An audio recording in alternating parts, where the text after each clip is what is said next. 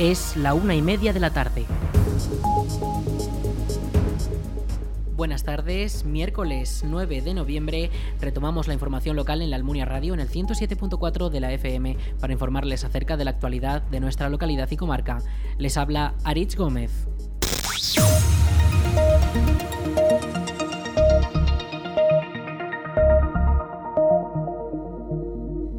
Tribunal Supremo respalda las obras del embalse de Mularroya frente a las alegaciones de los grupos ecologistas que denunciaron la situación. En una sentencia conocida este miércoles, el alto tribunal da la razón a la Junta Central de Usuarios del río Jalón, la empresa constructora y el abogado del Estado en cuanto a la legalidad del proyecto y el cumplimiento de los condicionantes ambientales. Las entidades ecologistas presentaron tesis que alegaron el deterioro de las masas de agua de los ríos Grío y Jalón así como de varios acuíferos. Sobre este asunto ya se ha manifestado la alcaldesa de la Almunia, Marta Gracia, y el consejero de Agricultura y Medio Ambiente del Gobierno de Aragón, Joaquín Olona. Les escuchamos. La verdad es que la valoración que, hacemos desde el ayuntamiento, la valoración que hago yo sobre la, sentencia que ha dictado el Tribunal Supremo es eh, fundamentalmente pues de satisfacción y también de mucho alivio. Eh, alivio de ver que el Tribunal Supremo ha entendido pues lo que vemos todos, que dentro del, interés público superior que hay que proteger, pues está el garantizarnos el agua eh, para las generaciones actuales y para las generaciones futuras en la, en la zona que, que tenderá Mularroya. Eh, agua para beber, agua para cultivar y agua pues para, pues para un desarrollo sostenible.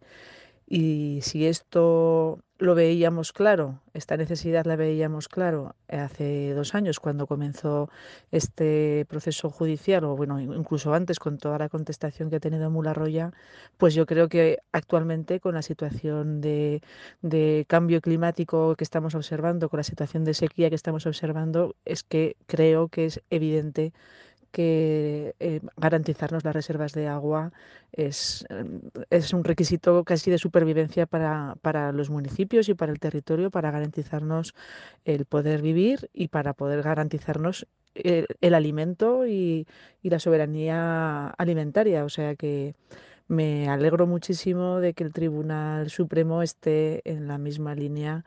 que hemos mantenido los ayuntamientos durante todo este tiempo. Hay una cuestión que queda muy clara es lo que acabo de decir. El, núcleo central del problema, que era eh, si estaba justificado el interés público superior, en tanto en cuanto afectaba o no a las masas de agua, queda claro que, está correctamente, eh, que está, y que el plan hidrológico, en su modificación eh, del 16, eh, pues eh, resuelve y trata esta cuestión de forma, de forma correcta y conveniente. Porque desde luego en el escenario, en el escenario hidrológico que tenemos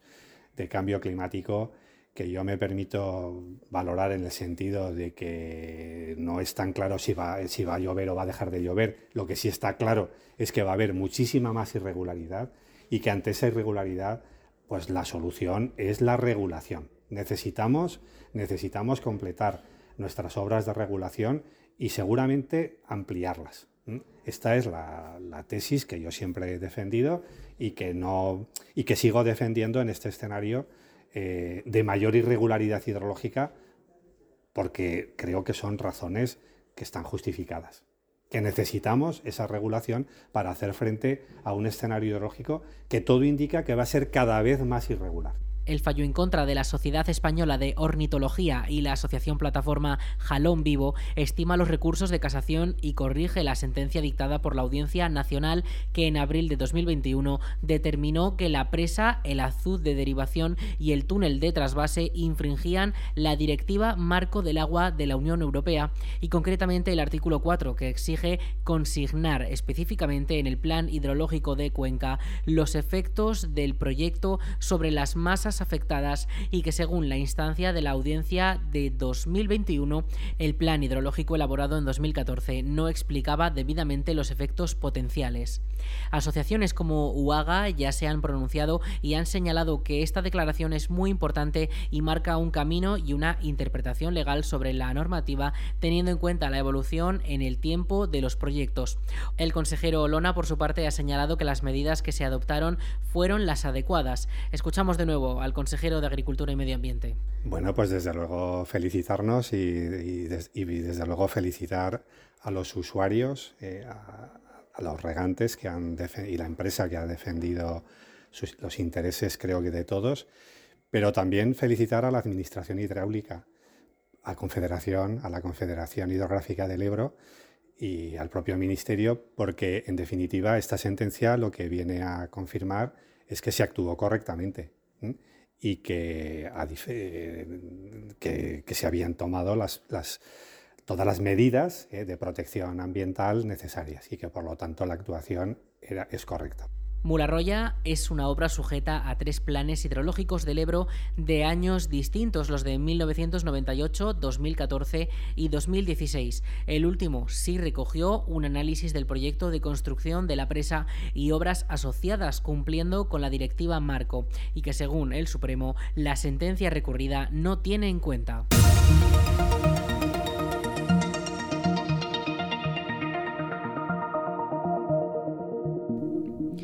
Seguimos con la información de la COVID. Durante el mes de octubre se registraron en la zona de salud básica de la Almunia 34 nuevos positivos. Son 16 casos más que en todo septiembre. Además, también se tramitaron 29 altas de la enfermedad durante este pasado mes y no hubo fallecidos. De todos estos contagios, la mitad se han producido en el municipio de la Almunia, mientras que en Almonacid solo fue uno y en Alpartir dos. En todo Aragón fueron 3.404 los diagnosticados con COVID. Suponen 1.273 casos más respecto a septiembre. Además, se notificaron 54 muertes en toda la comunidad y 2.778 altas. Y el proceso de vacunación con la dosis de recuerdo continúa. La población de 60 años y más, las personas internas en residencias de mayores y centros de discapacidad y también aquellas personas con condiciones de riesgo pueden solicitar su dosis de recuerdo mediante la aplicación móvil o la web de salud Informa. También pueden hacerlo llamando al centro de salud. Este pasado domingo el Club Deportivo La Almunia empató frente al equipo de Calamocha en un encuentro en la localidad turolense. Escuchamos a Diego Cabeza, entrenador del club almuniense. Pues bueno, eh, como te comentaba fuera del micrófono, pues creo que, eh, moderadamente satisfecho. Yo digo que, estoy orgulloso de los chicos porque eh, no podemos valorar Parece que, ahora valoramos todos los partidos en función de, lo que hemos hecho las semanas anteriores, de que todavía no hemos podido ganar y, creo que no es justo porque bueno pues el sábado el equipo hizo un muy buen partido, creo que, estuvimos muy cerca de conseguir la victoria, que hicimos muchos méritos para conseguir la victoria y eso hay que valorarlo. Entonces, eh, pues como te digo, no, me hubiese gustado que, traernos los tres puntos de Calamocha porque pues hicimos prácticamente todo para conseguirlo eh, se dio un empate, pues bueno, hay que,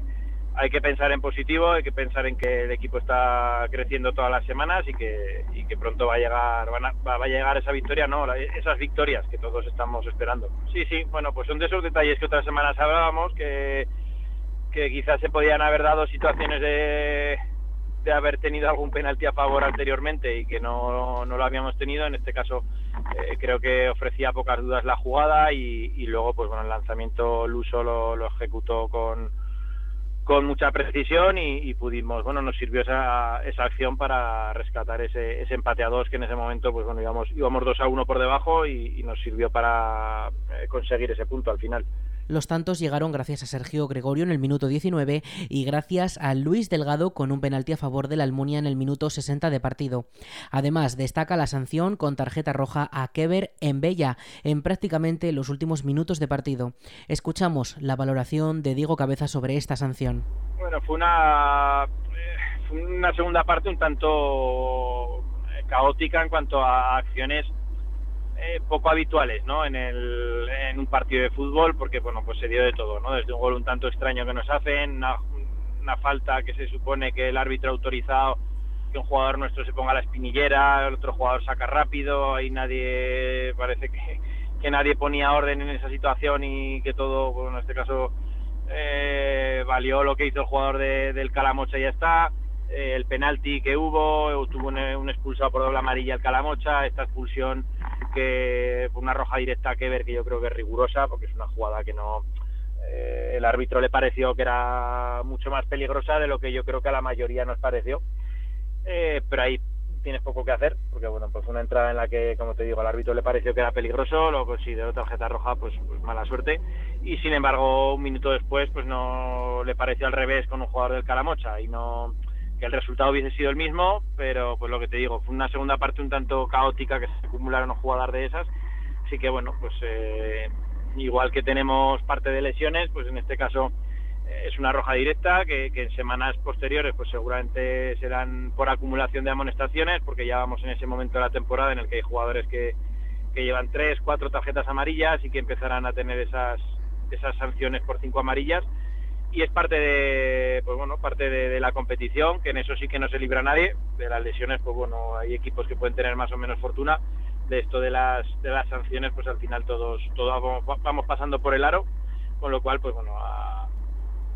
rehacer el equipo con, los que tengamos disponibles y a competir lo mejor posible esta semana. El próximo partido se disputará este viernes 11 de noviembre a las 8 y cuarto de la tarde, ya que esta jornada de tercera división se juega entre semana, ya que comienza la primera fase de la Copa del Rey. El partido enfrentará en el Tenerías a los clubes vecinos de la Almunia y al imbatible Épila, que no ha perdido ni un solo partido en esta temporada y acumula tan solo dos empates junto a siete victorias más.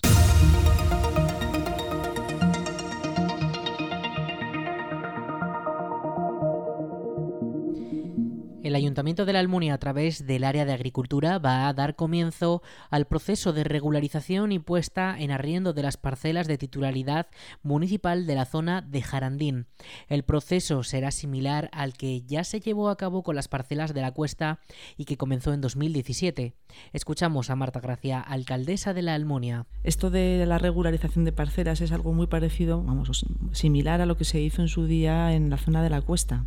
El ayuntamiento tiene parcelas de rústicas, en, sobre todo en la zona de la cuesta, que tenía mucho, pero también tiene parcelas en la zona de Janandín. Y lo primero que tuvimos que hacer, porque era todavía una situación todavía más eh, menos controlada o para nosotros teníamos menos información,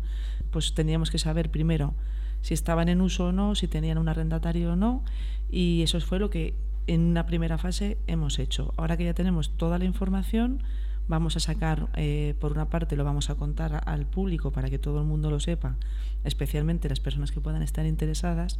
Vamos a mandar unas cartas individualizadas a los que en el ayuntamiento figuran como arrendatarios de, de parcelas, que puede que sean los que las están cultivando o puede que no, porque nos pasará lo mismo que pasaba en la cuesta, que muchas veces aparecía un titular pero luego en la realidad pues no era esa persona la que estaba cultivando, sino que se lo cedía a otra persona o se apañaban ellos el pago del arriendo. Bueno, pues eso al final es un, es un lío y lo que vamos a hacer es mandarle una carta a cada uno de los aparentes titulares para que nos digan si quieren continuar y, o no quieren continuar, nos aporten la documentación, igual que lo que hicimos en la cuesta. Y bueno, pues con esas personas que quieran continuar arrendando, pues les haremos un contrato de arriendo igual que el que se hizo en la cuesta, con las mismas condiciones, en, las mismas, en el mismo sentido, y las que se nos queden libres, pues las volveremos a sacar para que las personas que puedan estar interesadas pues puedan presentarse, puedan pujar y se puedan poner en cultivo. Y con eso conseguiremos, por una parte, que el, que el ayuntamiento tenga controlado su patrimonio, porque no lo teníamos controlado, yo creo que la información más, más actualizada que teníamos era del año 50 y algo o 60 y algo. Eh, por una parte controlamos nuestro patrimonio, por otra parte le sacamos un cierto rendimiento, pero sobre todo pues hacemos que las personas que lo quieran cultivar pues lo tengan en condiciones con un contrato que luego se puede presentar a la PAC, que, claro, estas cosas actualmente ya no, no sirve con tener un acuerdo verbal con el vecino, ¿no? Ahora ya sabes que ahora las cosas tienen que estar perfectamente formalizadas. Así que, bueno, pues creemos que este, este procedimiento será más, más fácil que el de la cuesta o más rápido porque ya tenemos toda esa experiencia que, que ha sido larga y ha habido que aprender muchas cosas eh, por, parte de todos, por parte de los agricultores, pero también por parte del ayuntamiento y porque además es un, es un recinto mucho más pequeño, no, no son tantas hectáreas como, como era la cuesta. En una primera fase se ha realizado el estudio, identificación y propuestas de actuación en las parcelas municipales de Jarandín. Una vez finalizado, el ayuntamiento va a proceder a la regularización de las ocupaciones hoy existentes en dicha zona y después se sacarán a arriendo las parcelas de uso agrícola que queden disponibles. Desde el ayuntamiento se ha señalado que se respetará y no sacará a arriendo las zonas delimitadas como suelo no urbanizable especial con categorías vinculadas a espacios naturales. Escuchamos de nuevo a Gracia. Tuvimos que hacer un, pues un estudio, bueno, mandar a, una persona, a un perito que, fuera sobre el terreno levantando, levantando planos y comprobando qué parcelas estaban en uso, cuáles no, cuáles eran municipales, cuáles no eran municipales, cuáles eran de uso de zona verde, porque claro, Jarandín está ya muy cerca de Fontellas y una buena parte de, esa, de ese suelo municipal en realidad es para pinos, para bueno, para reforestación, no exactamente para pinos, sino se le llama suelo de espacio, eh, espacio verde. Eh, no sé exactamente el nombre, pero suelo eh, no urbanizable con, carácter, con carácter de espacio verde o zona verde. La cuestión es que ahí no se puede cultivar porque eso tiene que estar para reforestación. Los actuales usuarios de las parcelas municipales recibirán en próximas fechas una comunicación por parte del ayuntamiento con toda la información sobre convocatorias de reuniones y detalles de desarrollo de la regularización. Con este proceso sobre la zona de Jarandín se culmina la organización y regularización de todas las parcelas de titularidad municipal para uso de los agricultores y agricultoras.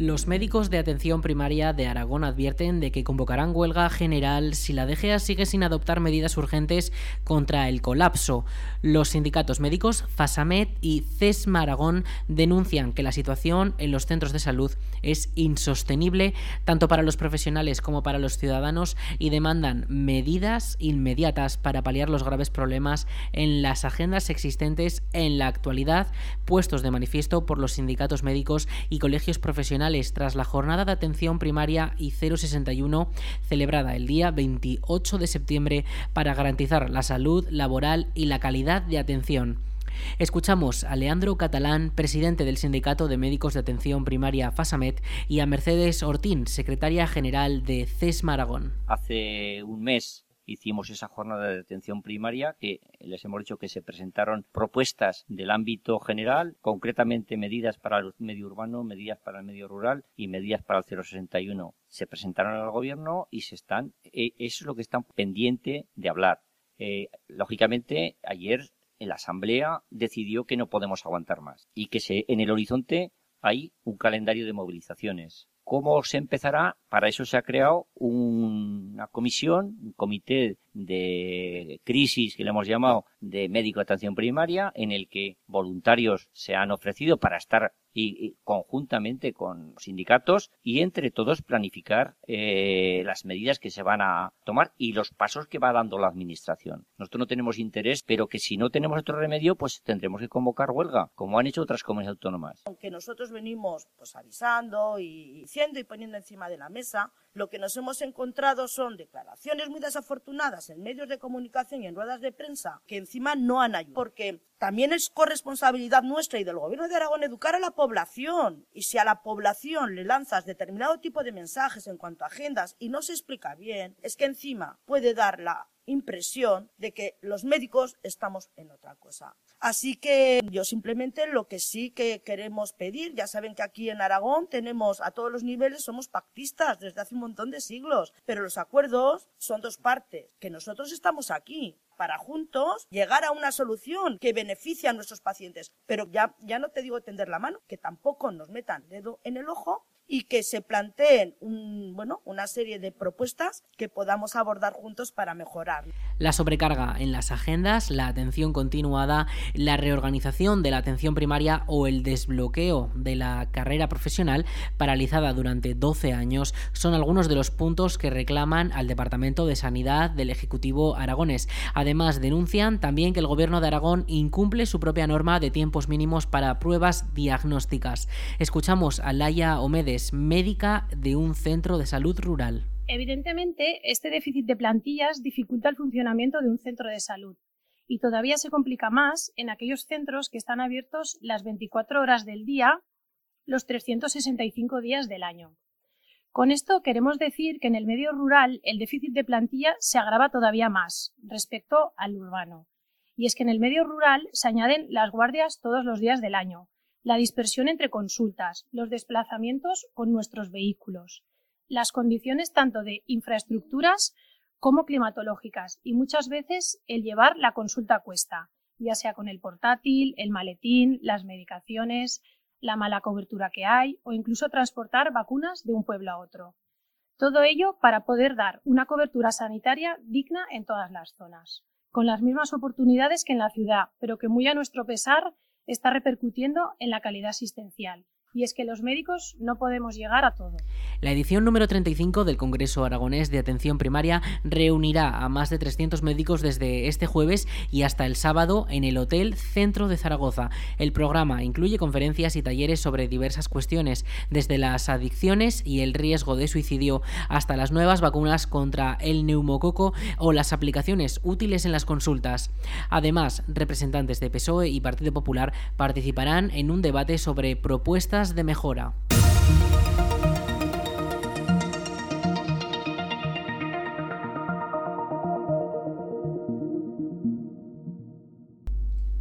La Diputación de Zaragoza ha valorado en 573.000 euros los daños en bienes e infraestructuras municipales por el incendio de Moncayo de seis de las localidades afectadas por el fuego, Vera de Moncayo, Borja, Alcalá de Moncayo, El Buste, Añón de Moncayo y Ambel. El presidente de la DPZ, Juan Antonio Sánchez Quero, se reunió este pasado lunes esta por la tarde con los alcaldes de estas seis localidades para informarles de las valoraciones realizadas por los técnicos de la Diputación y de que el pago de estas ayudas directas se hará en diciembre. Según los informes del Servicio de Recursos Agrarios, Vías e Infraestructuras, el municipio más afectado con diferencia fue Vera de Moncayo, que sufrió daños por valor de 321.587 euros.